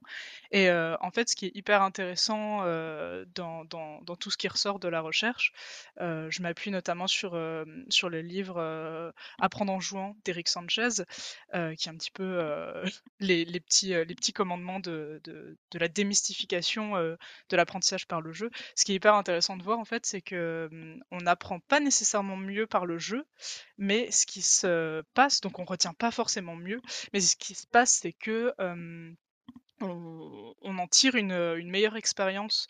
Donc c'est l'émotionnel qui va un peu prendre le dessus. Et, les psychologues se sont rendus compte que c'était hyper important justement euh, d'enclencher ce genre de mécanisme parce que le, le, cerveau réagit beaucoup aux émotions et et, euh, et, du coup, ça permet d'avoir une meilleure expérience qui euh, va prolonger, on va dire, euh, l'envie d'apprendre et la motivation. Euh, oui, après l'ouvrage, euh, je crois qu'en effet, il, il, donne des exemples de, de, pratiques pédagogiques avec le jeu, mais à mon avis, enfin, je crois que c'est dans des milieux quand même assez situés. Hein. Je crois que c'est dans le supérieur. Déjà oui, oui, oui, oui, moi je travaille dans le supérieur. Voilà, donc c'est euh, sûr, c'est différent. Ça, ouais, ouais, je ferai pas, là, je ferai pas un lien. vraiment, dans le secondaire, le, le jeu vidéo est, est, utilisé dans des dans des routines disciplinaires. Oui. C'est-à-dire qu'on le ramène souvent aux disciplines, ce qui est, ce qui est normal. Et concernant cet ouvrage, il y a un très, il y a une très bonne, un très bon compte-rendu de lecture écrit par euh, euh, Baptiste Bespatin. Euh, je crois que c'est dans la Revue française de pédagogie qui, justement, bah, fait un compte-rendu oui, sur cet ouvrage Apprendre en jouant. voilà, que je vous laisse aller voir, aller chercher si ça, si ça intéresse. Mais l'ouvrage est un peu ambigu des fois sur certains trucs, en fait. C'est-à-dire qu'en effet, il démonte avec les, les, acquis de la recherche euh, des, euh, des, des, idées reçues qu'on a un petit peu sur le jeu, mais en disant, en, en mettant en avant parfois des, euh, des, dispositifs de type serious game pour euh, aller à l'encontre de ces, de ces idées reçues. Et euh, mais sauf que, ouais, comme je disais, c'est dans des milieux tellement situés que ça me semble assez peu transférable dans d'autres contextes. En gros. Oui, totalement. Enfin, bon, je... Et puis, pardon. Non, non, vas-y. Ouais, totalement. Je disais, ce qu'on ce retrouve aussi beaucoup, que ce soit dans la recherche ou même, j'étais étudiante il y a pas a pas si longtemps que ça, donc je parle toujours plutôt dans le supérieur, mais je pense que ça rejoint pas mal le lycée, peut-être un petit peu le collège, mais tout ce qui est type serious game, les, les vraiment les jeux éducatifs, en fait, ils sont un peu mal vus parce que souvent c'est un espèce d'hybride qui fait pas totalement le job dans ce qu'il veut euh, faire apprendre et en même temps qui fait pas totalement le job dans euh, ce qu'il se veut ludique. Et du coup, euh, vu qu'on est des générations qui ont beaucoup tendance à jouer, euh, souvent on se retrouve déçu et euh, enfin moi j'ai déjà j'ai déjà trouvé des jeux éducatifs, euh, j'ai trouvé ça un peu cringe quoi, c'est tout. Hmm. Ouais, ça dépend encore une fois, cette question du serious Ouais, game, bah parce que là, on se, on se concentre vraiment sur le, sur le dispositif. C'est-à-dire que dans, euh, dans les travaux que j'ai déjà publiés, on voit très bien que. euh, Enfin, là, il n'y a limite pas besoin de recherche, il n'y a qu'à aller voir les, propositions académiques là-dessus. On voit très bien qu'Assassin's Creed euh, bah, n'est même plus un jeu, en fait, à l'école. Et donc, les, serious games, ça me semble Enfin, j'ai pas envie qu'on les caricature en disant ouais, si on les met, les, les élèves vont forcément s'ennuyer, vont forcément. Parce que on peut complètement avoir une attitude ludique euh, avec un serious game. Vous pouvez très bien avoir des élèves qui, euh, qui s'amusent, qui vont expérimenter des choses. Notamment, il y a des résultats assez, assez intéressants là-dessus quand on utilise des, euh, des city builders en fait.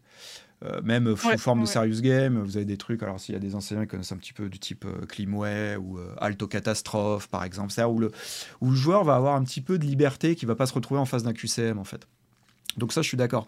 Mais en effet, le, terme de serious game cristallise parfois certaines crispations, et c'est pour ça que je vois parfois l'émergence d'un autre terme qui, euh, qui, fait un peu sourire parfois, mais euh, dans, la volonté de faire des jeux pédagogiques, vous avez des fois le terme de jeu ludique qui est, euh, qui est utilisé, ce qui n'est pas le moindre des paradoxes quand même, parce que le terme de ludique, techniquement, bah, c'est ce qui est propre au jeu. Donc un jeu est normalement forcément ludique. C'est comme si je disais, je vais construire un escalier qui, qui monte ou qui descend, par exemple. Oui, bah, je, oui. Donc un jeu ludique, oui, forcément. Mais pourquoi ce terme est de plus en plus employé, à mon avis C'est justement pour contrer euh, le- l'idée de serious game, en fait. Parce que quand on dit maintenant, oui, on va faire un serious game, c'est... ah, oui, bon. Avec, à mon avis, des, encore une fois, des idées reçues. Euh, mais voilà, ça, c'est... euh, pour apprendre un peu ce que je disais là-dessus, c'est que le, jeu, c'est quoi? C'est avant tout une attitude, en fait. Euh, ça, c'est le, philosophe euh, Jacques Henriot qui en parlait évidemment très bien. Euh, c'est-à-dire qu'en gros, euh, est jeu ce que vous avez décidé euh, de, jouer avec. Là, j'ai une tasse, par exemple, devant moi, euh, je peux très bien jouer avec. Pourtant, la tasse n'est pas faite pour jouer, techniquement. Bon, bah, Assassin's Creed est fait pour jouer, vous le mettez à l'école, vous jouez plus. Mais avec un serious game, encore une fois, vous pouvez avoir des élèves qui vont essayer de détourner le dispositif ou jouer avec. Enfin voilà, c'est à mon avis, il faut dépasser cette question des simples définitions du dispositif. Merci Jean et merci, euh, merci Romain pour toutes ces réponses euh, très enrichissantes. Et euh, maintenant, il nous reste une chronique avant de pouvoir passer au blind test. Et c'est la, première chronique de Calypso. La parole est à toi. Alors aujourd'hui, j'aimerais vous parler de Life is Strange True Color. Donc c'est le troisième opus de la saga qui a été co-créé par Square Enix et Deck Nine. Et euh, pour moi, il s'inscrit dans la lignée des jeux dits expressifs. C'est une notion qui est développée par Sébastien Janvaux, enseignant-chercheur à l'Université de Lorraine. Et pour le reprendre, un jeu expressif, c'est un jeu qui incite à se mettre à la place d'autrui pour explorer ses problèmes psychologiques, sociaux et culturels. Et moi, aujourd'hui, je vais vous parler de comment euh, un jeu peut sensibiliser aux conséquences des traumatismes infantiles. Donc dans cette nouvelle histoire, nous incarnons Alex, une jeune femme atteinte du trouble du stress post-traumatique, souhaitant renouer avec la vie. Orpheline et séparée de son frère pendant 8 ans, elle est enfin apte à sortir de thérapie pour le retrouver.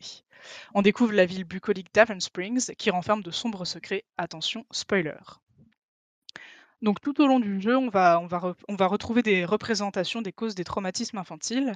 Donc on va être amené à rencontrer des personnes, des objets qui vont être empreints d'émotions et de souvenirs. Et je pense par exemple à son doudou, à qui euh, Alex euh, va dire qu'il l'a suivi dans tous ses états, qu'il a toujours été là. Et surtout à son journal, dans lequel euh, elle écrit, hein, c'est une interface qu'on peut feuilleter tout au long du jeu et qui nous aide à comprendre ce qui construit notre personnage. Donc, euh, dans son journal, elle écrit et elle écrira tout ce qu'elle vit, qui sera toujours associé à une émotion. On va aussi voir des lettres d'échange entre elle et son frère, qui dépeignent la relation qu'elles n'ont pas pu euh, avoir durant des, des années d'é- d'éloignement, et pointent du doigt la douleur que peut créer le système américain d'aide à l'enfance, qui parfois sépare des familles déjà fragmentées. Son téléphone fait également preuve du passé et nous permet de lire de vieilles conversations entre elle et sa psychiatre, ou encore des amis rencontrés à l'orphelinat on découvre une jeune Alex en colère et qui peine à entretenir des relations amicales. Le tout est souvent accompagné de pensées en voix off de la jeune femme et même de monologues douloureux qu'elle peut tenir à son égard. Certains dialogues avec les habitants d'Avon Springs nous permettent également d'en savoir un peu plus sur elle et son frère. Pour moi, le plus marquant resteront les flashbacks, qui en plus de servir l'histoire, sont également symptômes de stress post-traumatique. Ils prennent place vers la fin du jeu, quand Alex est finalement prête à y faire face. La perte d'un parent face à la maladie, la pauvreté qui gangrène le reste de la famille, un père qui, face à cette situation, abandonne ses enfants, et les successions de familles d'accueil n'ayant pas souhaité l'accueillir ont ponctué son enfance. Alex est seule, mais doit se battre. Elle finit par accepter les marques de son passé et fait la paix avec ce qui lui est arrivé. Ce qui est intéressant, c'est de voir après les conséquences d'une telle condition. Dans tous les Life is Strange, euh, l'un des protagonistes possède des pouvoirs. Ici, Alex, euh, c'est la télépathie, mais pour une fois, c'est transcrit d'une manière euh, originale. Elle lit dans les pensées des personnes, mais au travers de leurs émotions. Personnellement, j'y vois une métaphore montrant qu'elle fait preuve d'une forte empathie, mais également d'un côté un peu plus complexe, l'hypervigilance, autre symptôme du stress post-traumatique. Ainsi, elle entendra les pensées des personnes qu'elle va croiser dans la rue. Du moins, nous sommes invités à le faire. Et si vous êtes comme moi et donc plutôt complétiste, vous serez alors tenté de, tout écouter et quand l'occasion se présente, d'aider. Néanmoins, ce sera à double tranchant. De nombreuses personnes seront sincèrement aidées par Alex, mais selon les choix opérés, notre personnage sera parfois submergé par tous ces stimuli. Son pouvoir, au fil du temps, va grandir, et on aura par moments le choix d'absorber les émotions trop fortes de certains personnages importants, Toutefois, s'il s'agit du chemin choisi, le jeu nous montrera rapidement qu'il ne s'agissait pas de la bonne solution, nous présentant par la suite des personnages déconnectés, amorphes et moins proches d'Alex. Certains personnages se serviront de son vécu pour la décrédibiliser, invalider ses arguments sous prétexte qu'elle est trop fragilisée pour faire la part des choses. Mais son pouvoir sera utile notamment lors du dénouement permettant d'accompagner les personnes dans leurs émotions et les mettant face à leurs actes.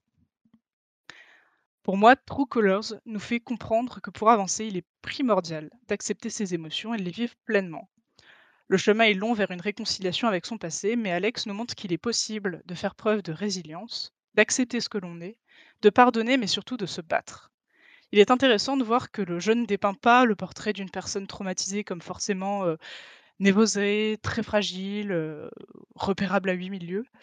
De prime abord, elle est une femme normale, dans une ville normale, comme elle le mentionne au tout début du jeu à sa psychiatre. Et malgré un tel vécu, son pouvoir permet de développer de belles relations amicales, et même amoureuses. On la voit rire, s'amuser, se créer des souvenirs beaucoup plus doux.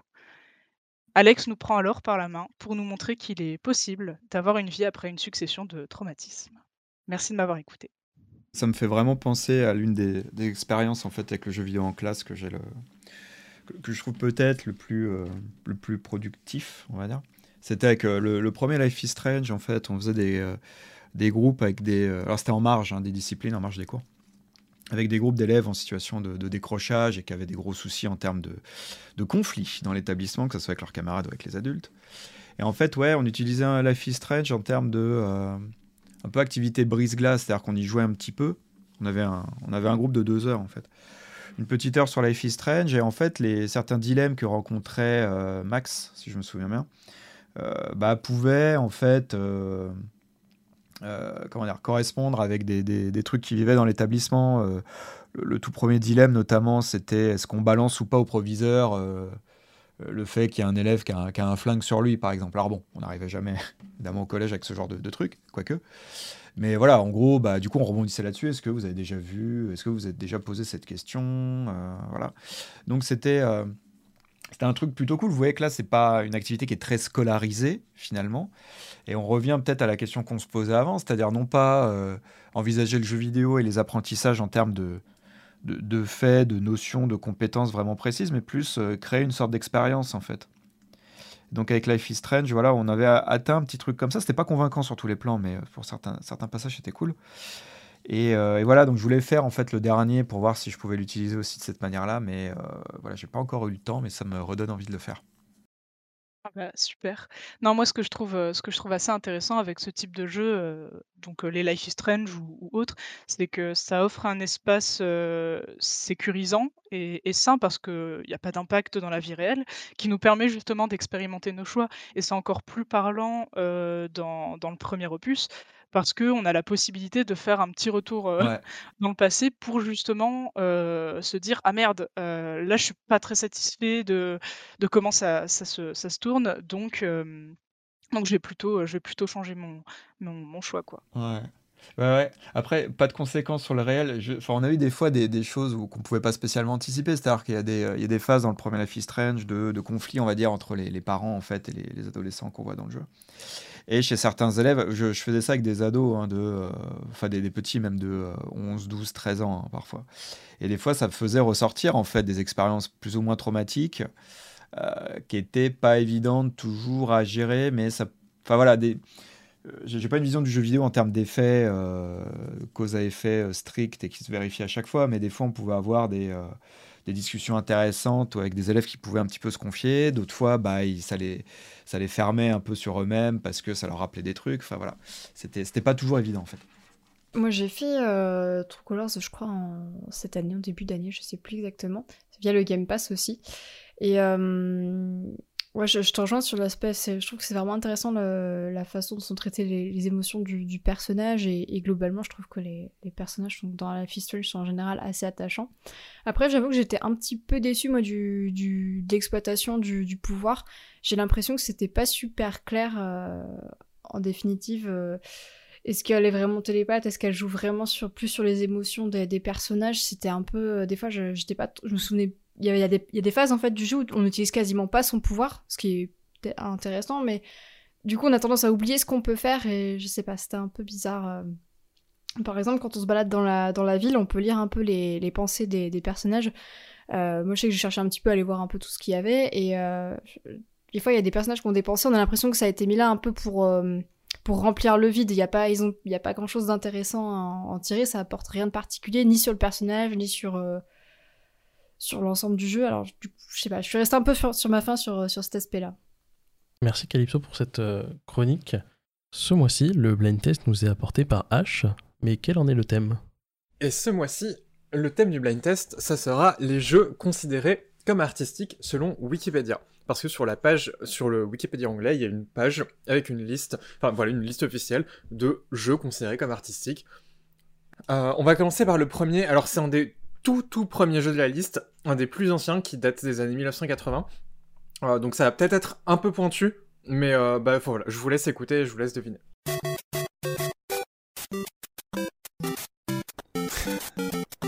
Super Mario Bros.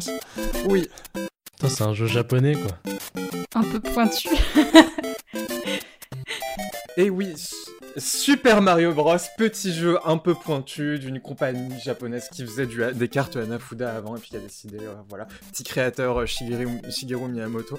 Oui, Super Mario Bros, c'est un des premiers jeux considérés comme artistiques. C'est assez rigolo parce que justement, c'est une. euh, comment dire ça? En vérité, cette liste, c'est la liste des jeux dont le nom, enfin des jeux qui sont cités dans des articles qui parlent de jeux vidéo comme artistiques et, euh, qui sont vaguement associés à quelque chose, à, une avancée artistique. Et on retrouve des trucs très très divers.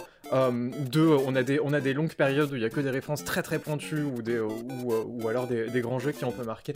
Et puis là d'un seul coup on se retrouve, euh, mais parmi les premiers on nous parle de on nous parle de Super Mario Bros. Donc c'est une liste à la fois intér- assez intéressante parce qu'elle parle beaucoup de la façon dont on parle de jeux vidéo et en même temps assez arbitraire sur certains points. Je vous laisse le- écouter le deuxième extrait.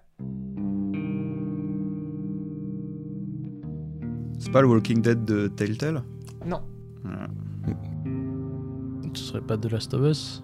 Non. Bon, on est dans l'ambiance. Ça m'évoque un truc, cette guitare. On se, on se balade dans des ruines. Ah, euh, Fallout New Vegas Non. Ça se passe pas spécifiquement dans le futur. Des ruines. Journée Non. Shadow of the Colossus. Non. Putain, mais c'est un jeu Sony, c'est obligé. Non. C'était. Ah, c'est pas. C'est pas. euh, pardon, ju- juste un dernier, un dernier guess. Euh, c'est pas This War of Mine Si, c'est ça, c'est This War Ah, of Mine. Yes Euh, Qui est un, un jeu un peu, euh, un peu traumatisant et un peu incroyable. Et en même temps, c'est. Ça, ça pèse. Comment dire ça? Qui montre aussi, qui montre aussi ce côté un peu arbitraire de qu'est-ce qui va être qu'est-ce qui va être considéré comme artistique, qu'est-ce qui, qu'est-ce qui ne va pas l'être. Là, on a des, on a des, on a des références euh, très précises à des situations historiques, etc. C'est quelque chose qui a l'air de faire, euh, de faire triste et sérieux, et, euh, et ça permet, et ça permet un peu d'établir cette distinction. Et là, c'est parfaitement mérité. Mais, mais voilà. On peut peut-être passer au troisième morceau, euh, qui pour le coup va être très pointu. Mais c'est peut-être le plus dur de toute cette, euh, toute cette playlist, et ça date du début des années 90, si ça peut aider.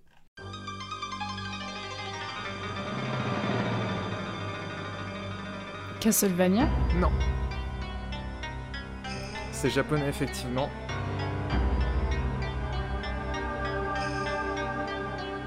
On dirait la musique d'un temple de Zelda. C'est un point and click. Un point and click japonais. Ouais. D'ailleurs, je, viens de me re- je viens de me rendre compte que euh, je m'étais dit pas de jeu japonais pour cette. euh, d'essayer de pas mettre de jeu japonais pour cette. euh, ce, ce- ce blind test là, c'est complètement raté, mais au moins j'ai un, test- j'ai un thème pas trop japonais. C'était Cosmology of Tokyo, qui apparaît Mmh. effectivement sur cette liste, euh, qui est effectivement un jeu qui est à la fois très peu connu et qui a une certaine euh, renommée underground, non seulement parce qu'il est, euh, il est assez intéressant euh, dans sa, dans sa, enfin, comment ça, euh, dans sa dimension artistique, etc., euh, et dans sa reprise euh, donc du Cosmology of Kyoto d'ailleurs, j'ai peut-être, peut-être mal prononcé. dans sa reprise des mythes de la mythologie japonaise, etc., mais qui a aussi une certaine réputation underground parce que il a été cité par le fameux critique Roger Herbe- Herbert, le fameux critique de cinéma, dans un de ses deux articles qui parle de est-ce que le jeu vidéo est un art Et du coup, c'est ça qui lui a valu d'être précisément euh, de ressortir un peu du néant. euh, d'avoir une, une seconde vie à une certaine époque euh, parce que euh, voilà Roger Herbert y avait joué euh, par hasard en 1991 et avait bien aimé, euh, et qui nous vaut aujourd'hui euh, de l'avoir dans cette liste des jeux vidéo. On va repasser sur des trucs plus simples, et, je veux, et Lazare, je te laisse mettre le quatrième morceau. Alors oui. Euh, Hades Non, plus ancien. Ah putain, je connais en plus. Assassin's Creed 2 Non. C'est un des grands classiques du jeu vidéo artistique poétique. Oh la loose. Ouais, je l'ai aussi, ouais. Ça me dit quelque chose, mais je. Oh là, je suis désolé, deux, deux morceaux du blind test qui sont ratés. Est-ce que, vous voulez avoir un dernier essai ou est-ce que je... Un indice, un indice. Ah, c'est dur de donner un, un indice. C'est japonais. C'est par Sony cette fois-ci. Hmm. Oh là, Est-ce 2001, tu est-ce dis que c'est euh, merde Oh euh, Est-ce que c'est Ico Oui, c'est Ico. Oh là là Effectivement. Bien joué C'est un peu dur de faire deviner Ico parce qu'il y a très peu de. euh, Enfin voilà, c'est très euh, très minimaliste en termes de en termes de son également. Euh, Ico, le très célèbre jeu de, Fu- de Fumito Ueda avec euh, Shadow of the Colossus. Euh, je l'ai rajouté ici parce que Ico, autant c'est un jeu que j'ai beaucoup aimé et qui est assez, euh, enfin voilà, il, fait assez consensus. Autant j'en ai, on en a soupé du Ico et on en a entendu parler, on a entendu parler, etc. Et en fait, il y a une petite vidéo euh, d'un gros youtubeur anglais qui s'appelle Jacob Geller qui est ultra intéressant euh, et, qui parle de jeux vidéo et de, plein de choses à côté euh, sur ce qu'il appelle le futur de ce que ce sera d'écrire sur les jeux vidéo. Et en fait, il parle euh, d'un mec sur GameFAQ. Il, dit que son, écrit préféré sur les jeux vidéo, c'est un mec sur GameFAQ qui a fait un très long guide sur Ico. euh, mais où il racontait entièrement son expérience personnelle avec Ico, tout ce qu'il avait investi dans le jeu, etc. Et qui n'a au final pas beaucoup à voir avec euh, ce qu'est le jeu de base et, euh, et peut-être ce que Fumita Ueda a voulu directement ou quoi que ce soit. Et en fait, c'est vraiment un, moment qui m'a beaucoup fait euh, me réintéresser au jeu, enfin à Ico en lui-même et à plein d'autres jeux, et à plein d'autres jeux qui étaient un peu dont j'étais un peu fatigué parce qu'on entend beaucoup parler comme des grandes œuvres artistiques, etc. Et il y a, je sens, enfin, comment dire ça? Quand on parle de, jeux vidéo artistiques, on a beaucoup cette tendance à les éloigner et à essayer de les, ériger sur un piédestal, etc. Et d'en comprendre un véritable, un, véritable sens, etc. Enfin voilà, assigner une véritable signification. Et là, c'était exactement l'inverse. C'était vraiment qu'est-ce qu'il a pu, qu'est-ce que le jeu a pu vouloir dire pour lui, qu'est-ce qu'il a pu y investir, etc. Et c'était c'est vraiment une, euh, une vidéo en elle-même plus un guide derrière, qui, se- euh, enfin voilà, un écrit derrière que je trouve, euh, enfin qui m'ont beaucoup, euh, beaucoup relancé sur le- l'envie d'écrire de- et de parler de jeux vidéo. On va passer au tout dernier, qui est beaucoup plus récent, qui devrait être beaucoup plus trouvable que les deux autres derniers, euh, je l'espère.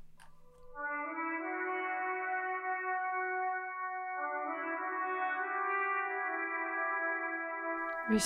Disco Elysium. Disco Elysium. Pouah. Ok.